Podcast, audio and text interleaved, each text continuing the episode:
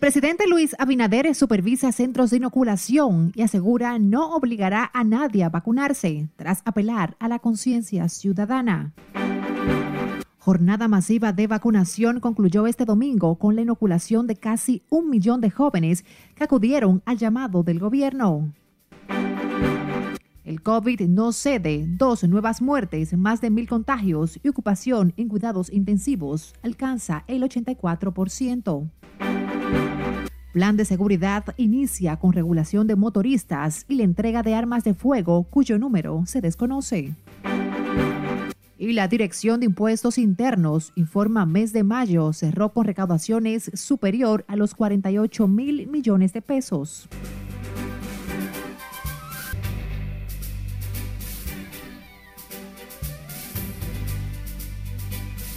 Muy buenas noches, bienvenidos a la emisión fin de semana de Noticias RNN de este domingo 6 de junio. Soy Graciela Acevedo, gracias por acompañarnos. Iniciamos esta emisión de noticias con el presidente Luis Abinader, quien informó que sobrepasan los 5 millones la cantidad de personas que se vacunaron en la jornada masiva de inoculación en el Gran Santo Domingo y las provincias con mayor incidencia de casos de COVID-19. El mandatario volvió a ratificar que no puede obligar a los ciudadanos a vacunarse y apeló a la conciencia ciudadana. Nuestro compañero Juan Francisco Herrera dio seguimiento al recorrido que realizó el mandatario en varias localidades de San Cristóbal y nos tiene la historia. Hay unas 5 millones. 5 millones entre la, entre la primera y la segunda dosis. Entre primera y segunda. El mandatario recorrió este domingo varias comunidades de San Cristóbal y la provincia Santo Domingo, donde hay una alta positividad de coronavirus. En el hospital de Barsequillo de Jaina, que forma parte de los centros de vacunación, Luis Abinader apeló a la conciencia de la población para evitar el contagio. Nosotros, vamos a convencer a que, de que se proteja él o ella y a los demás. No podemos obligar a nadie a vacunarse, pero sí vamos a hacer todo lo posible para que se vacunen todos. Y están acudiendo. ¿eh? Ante el segundo rebrote de la enfermedad, el jefe de Estado dijo que dependerá del comportamiento, la variación de las medidas restrictivas. Señores, todo depende de los datos estadísticos dependiendo de los datos estadísticos. Dentro del aumento en la positividad, la parte positiva de todo esto, el, indicador eh, que siempre se ha mantenido eh, de manera eh, sostenidamente por debajo de todo el mundo y por cierto en toda Latinoamérica es el nivel de letalidad pero ha aumentado la positividad, como ustedes saben, y dependiendo de las estadísticas tomaremos la medida. Según el mandatario, ya suman los 5 millones de personas que se han vacunado con la primera dosis y más de un millón ya la tienen completa. Luis Abinader concluyó su recorrido en la visita a los centros de vacunación en el Sánchez Altagracia de Santo Domingo Oeste. Juan Francisco Herrera, RNN.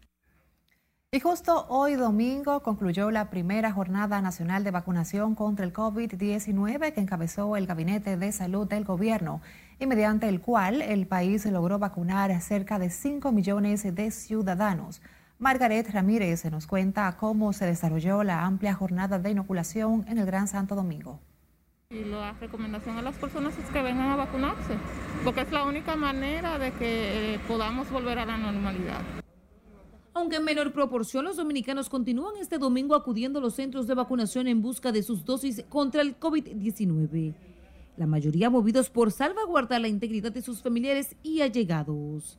Por ejemplo, una pareja que conocí, a una de ellas le dio el COVID y a los dos le dio, pero una solamente tenía la vacuna. Esa persona no vio que ingresarlo ni nada por el estilo, pero a la otra, al esposo, tuvieron que ingresarlo y hasta casi lo iban a intubar. Que por experimento o por, los juegos de, redes, dicen que, no quiere vacunarse, que da problemas, pero mentira, eso es de mil casos a uno, según tu organismo tenga la reacción. Aseguran no hay mejor opción para volver a la normalidad que inmunizarse contra el letal virus que ha cobrado la vida de más de 3.000 ciudadanos.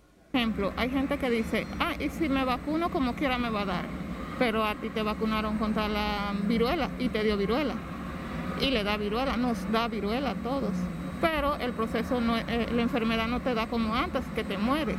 La mayoría de los que acuden a los centros de vacunación son jóvenes entre 23 y 35 años, según las autoridades. La activación era la segunda dosis, ya yo me había aplicado la primera. Eh, y nada, animo a la población a que se vacune para que ayudemos a combatir esta pandemia y para que aprovechemos que no toda la región, los países de la región no tienen estas oportunidades. Al cierre de este domingo, las cifras de inoculados alcanzan casi los 5 millones, de los cuales más de 3 millones corresponden a la primera dosis y casi 2 con la segunda dosis. Margaret Ramírez, RNN. Vamos ahora a San, Cristóbal, donde la ola de contagios del COVID continúa provocando preocupación entre los ciudadanos de esa provincia, que pidieron al gobierno continuar la jornada masiva de vacunación para detener el avance de esta enfermedad.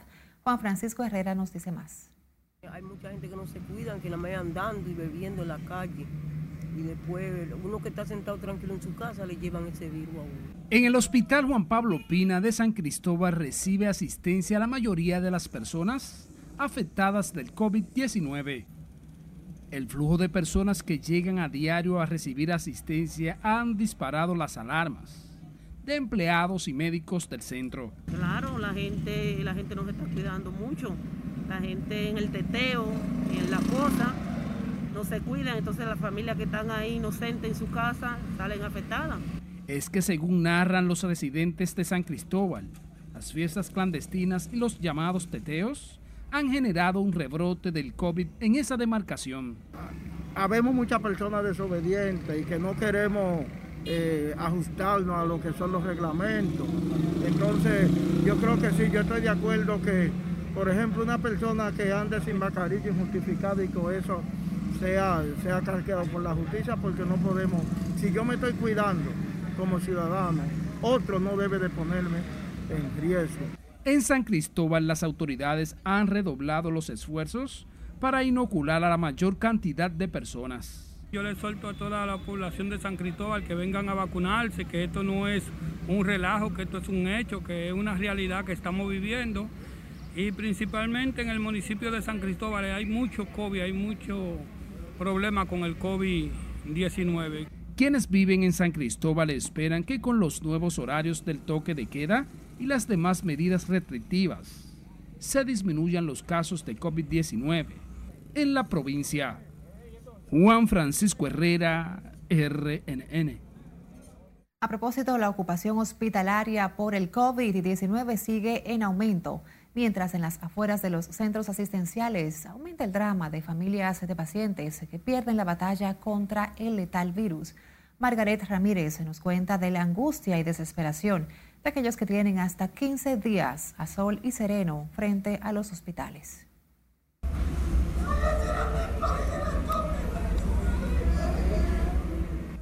Grito desesperado de una familia que acaba de perder a uno de sus miembros con sintomatología de COVID. Cuentan el hombre de 48 años, residente en Valiente de Boca Chica, llevaba varios días con fiebre y tos y hoy al llegar al centro con dificultad respiratoria murió. Él tenía un par de días dándole fiebre y gripe, él tenía también, él decía como que estaba sofocado, él no le salía bien la conversación él estaba muy mal, pero ayer yo fui a donde él estaba y él no estaba tan mal. Él comió algo, le dimos algo que es comer, él no estaba tan mal. Fue Otro escenario es el que viven decenas de familias de pacientes ingresados en el hospital Dr. Francisco Moscoso Puello.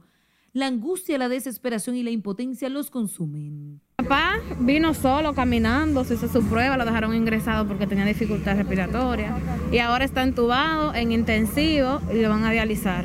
Entonces yo llevo de Ah, me dijeron que lo iban a dializar antes de ayer y todavía la hora que a mí no me han dado información de la diálisis. Que está, que está delicada. Eso lo, todo, están en todos los días diciendo lo mismo, está delicada, está delicada, está delicada. Ahí no saben decir otra cosa. Y es un viaje muerto saliendo diario de ahí. Es una historia que se repite en otros hospitales de la capital, donde los familiares aguardan en las afueras para conocer la realidad de sus parientes. Bueno, él gracias a Dios está mejor, él le quitan el oxígeno ayer en la tarde Sí, porque ellos vienen, le dicen que está estable, que está un poco mejor. En realidad mi hijo está un poco, está estable. lo tienen en la tercera planta, tú ves. Pero es lo que ellos le dicen a uno, hay que creerlo, porque imagínate, no hay comunicación, no. Los casos de contagio y muertes de coronavirus siguen en aumento. A esa realidad le ha salido al frente el gobierno que ha iniciado una ofensiva con una amplia campaña de vacunación que acerca al millón de números de dominicanos completamente inmunizados. Margaret Ramírez, RNN. La demanda de hospitalización de pacientes con el virus del COVID-19 sigue sin dar treguas en los centros de salud del Gran Santo Domingo. La ocupación de camas de cuidados intensivos UCI de clínicas y hospitales estaban ocupadas con 280 pacientes para un 84%. El Ministerio de Salud Pública notificó este domingo dos nuevas muertes por COVID e informó de 1.397 nuevos casos de la enfermedad. De acuerdo al boletín, el total de fallecidos se elevó a 3.654, mientras que el número de infectados se sitúa en 301.078. El uso de ventiladores en los centros habilitados para tratar el coronavirus está en la actualidad en un 63%. La presidenta del Colegio Dominicano de Periodistas, Mercedes Castillo, sigue ingresada en el hospital Dr. Ramón de Lara luego de ser diagnosticada con COVID-19. Según un comunicado de prensa del Colegio de Periodistas, Mercedes Castillo había reportado dolores en el cuerpo, fiebre y una fuerte gripe, por lo que decidió hacerse la prueba del virus, al cual dio positivo. El pasado 25 de mayo, la gremialista fue inoculada por segunda vez en la misma sede del CDP como parte de la jornada de vacunación que se llevó a cabo en esa organización. Los especialistas que decidieron ingresar a Castillo señalaron que lo hicieron para darle seguimiento a la evolución de la enfermedad. Escuche esto, un hombre contagiado de COVID que se escapó del hospital el doctor Teófilo Hernández del Ceibo falleció este domingo, de acuerdo a informes ofrecidos por la Dirección de Comunicaciones del Distrito 12-03. Junior Alberto Ramos laboraba como reportero en una escuela de la comunidad de Los Botados y salió del hospital con ayuda de sus familiares. Los parientes del hoy fallecido de COVID alegaban que no lo volverían a ver si no lo trasladaban a un centro en Santo Domingo. Junior Ramos, de 37 años, residía en el kilómetro 7 de la carretera El Seibo Higüey y hoy se informó sobre su fallecimiento tras escapar del hospital donde recibía atenciones por estar afectado de coronavirus. Recuerde seguir Noticias RNN en Facebook, Twitter e Instagram.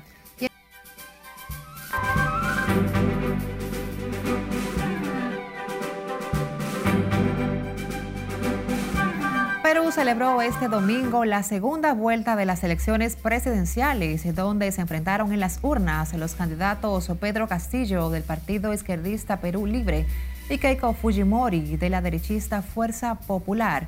Scarlett Guchardo con los detalles en las internacionales.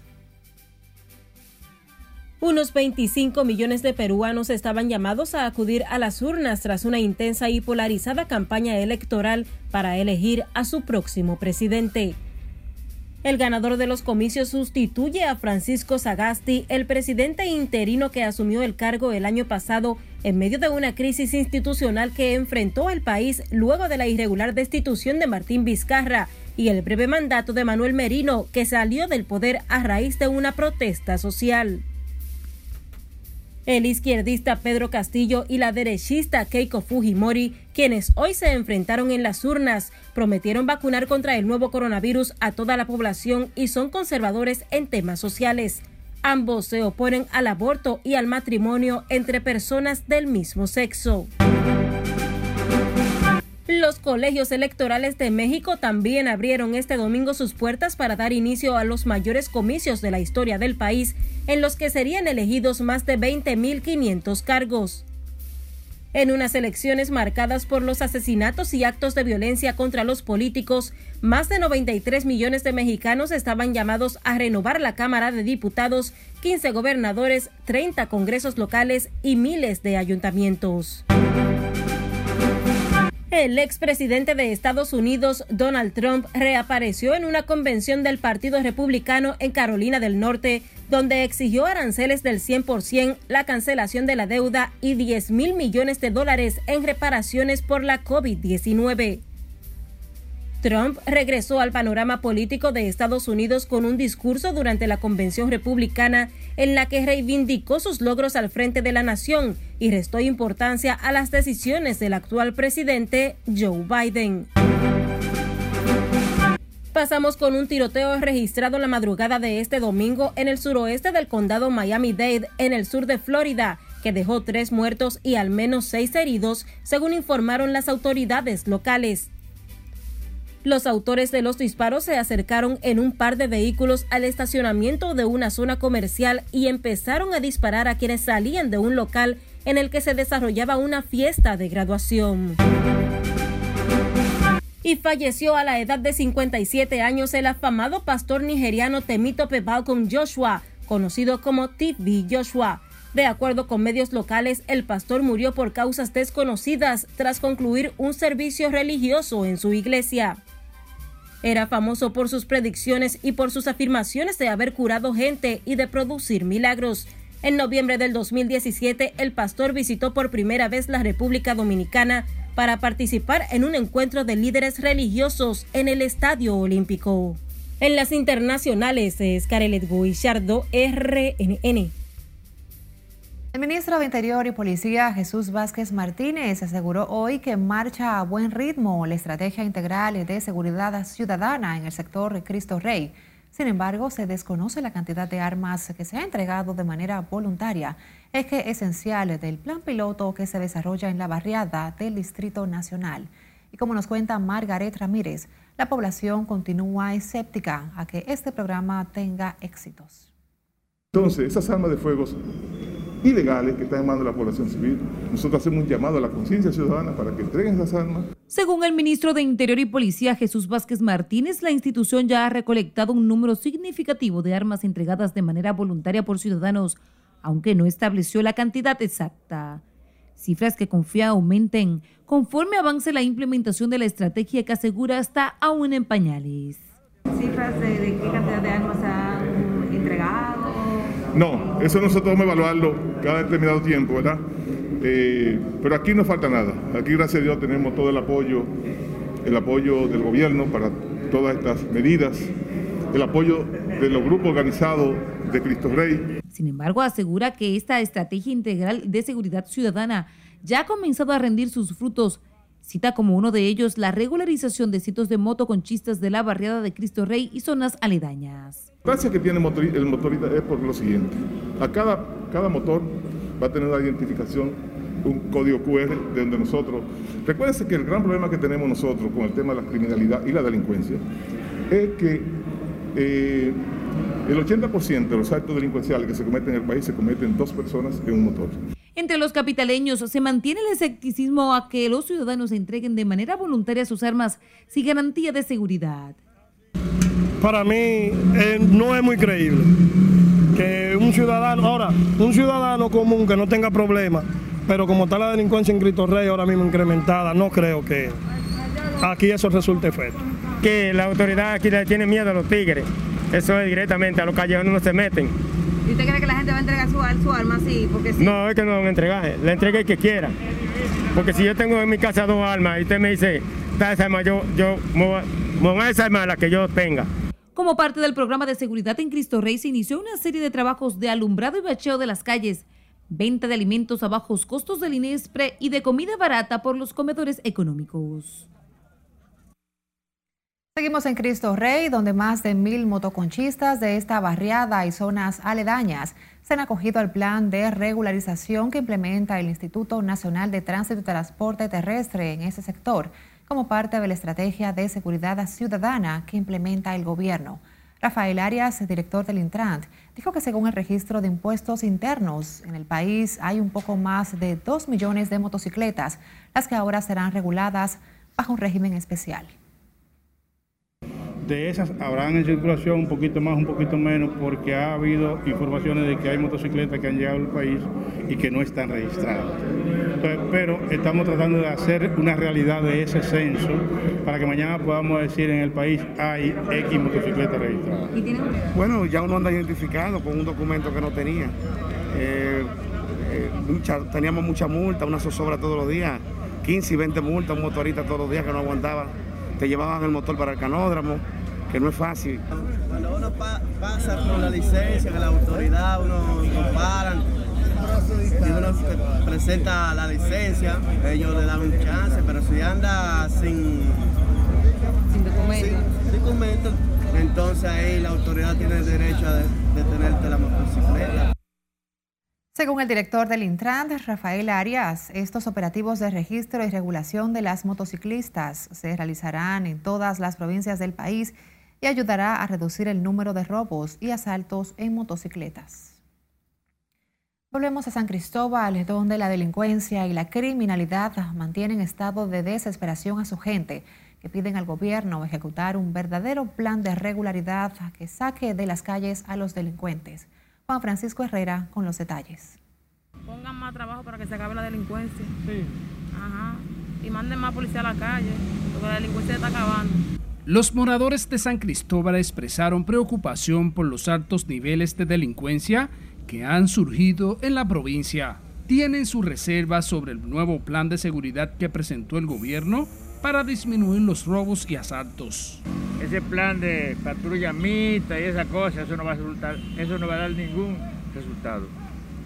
La seguridad ciudadana es, hay que implementar un plan de mixto del ejército, la marina, la policía y la aviación, pero de encubierto. Otros entienden que el temor se ha apoderado de quienes viven en la provincia, por lo que se hace necesario actuar rápido con los antisociales. Porque la gente tiene confianza de salir a la calle a cualquier hora, tú sabes, con, con mentalidad que no la atraquen.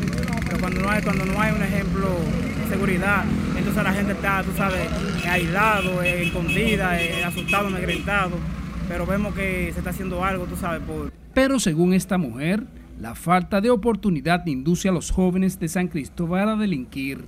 Sí, tiene temor, y más ahora, porque como quiera los ladrones están acabando, están acabando en la calle los ladrones.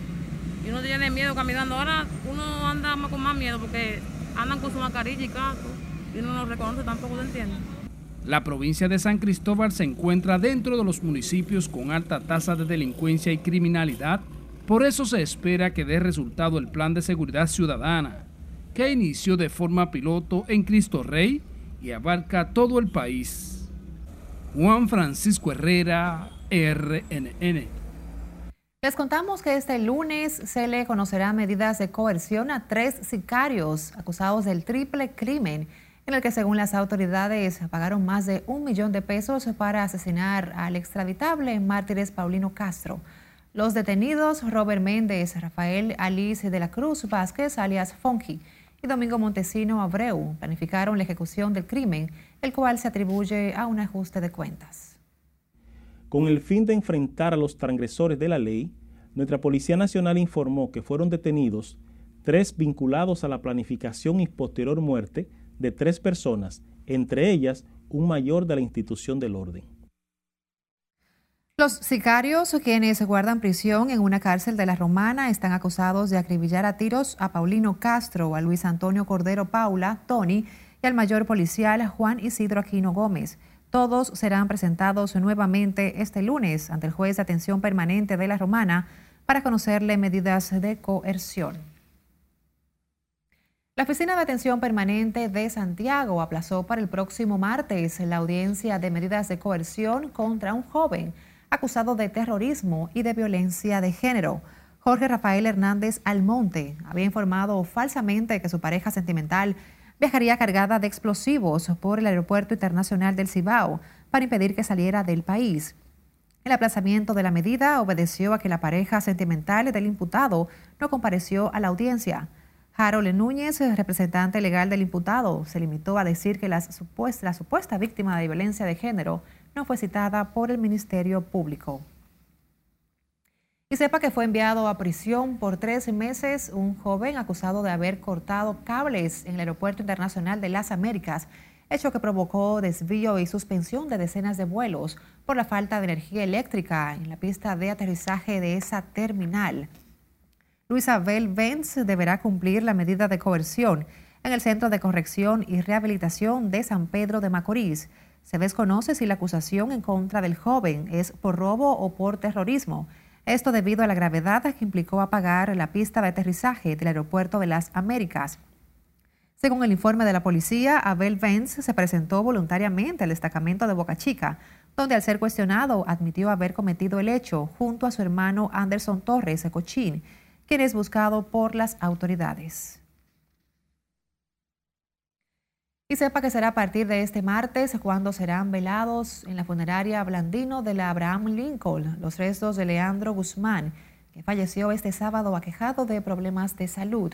Guzmán, quien se llegó a declarar antitrujillista, antitrujillista de nacimiento, fue un luchador contra la dictadura del dictador Rafael Leónidas Trujillo Molina. Fungió como tesorero del primer comité central del 14 de junio. Leandro Gómez, Leandro Guzmán, fue uno de los miembros fundadores del movimiento 14 de junio y tuvo una hija con María Teresa Mirabal, Jacqueline Guzmán y Miralba, y posteriormente se casó con la señora Yolanda Garrido. El 17 de enero de 1960 fue apresado por miembros del Servicio de Inteligencia Militar, quienes lo trasladaron a la cárcel La 40, donde fue víctima. Guzmán Rodríguez nació el 13 de marzo de 1932 en San Pedro de Macorís. De nuevo a la pausa, cuando regresemos, las garantías que ofrecen funcionarios del gobierno que visitaron la frontera próximo al río Masacre. ¿Y por qué las recaudaciones siguen apuntando su crecimiento en medio de la pandemia? Siga con RNN Emisión Estelar fin de semana.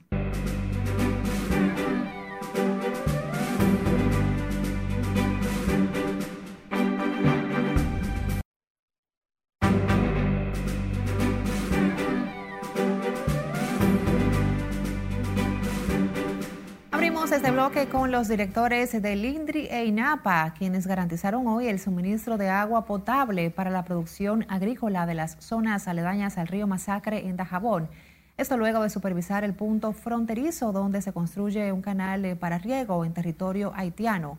Olmedo Cava Romano y Wellington Arnott afirmaron que en el gobierno del presidente Luis Abinader, bajo ningún concepto, pondrán en peligro el abastecimiento de agua en la zona si no hay consenso, evidentemente que no es posible nada que no sea sobre la base del entendimiento.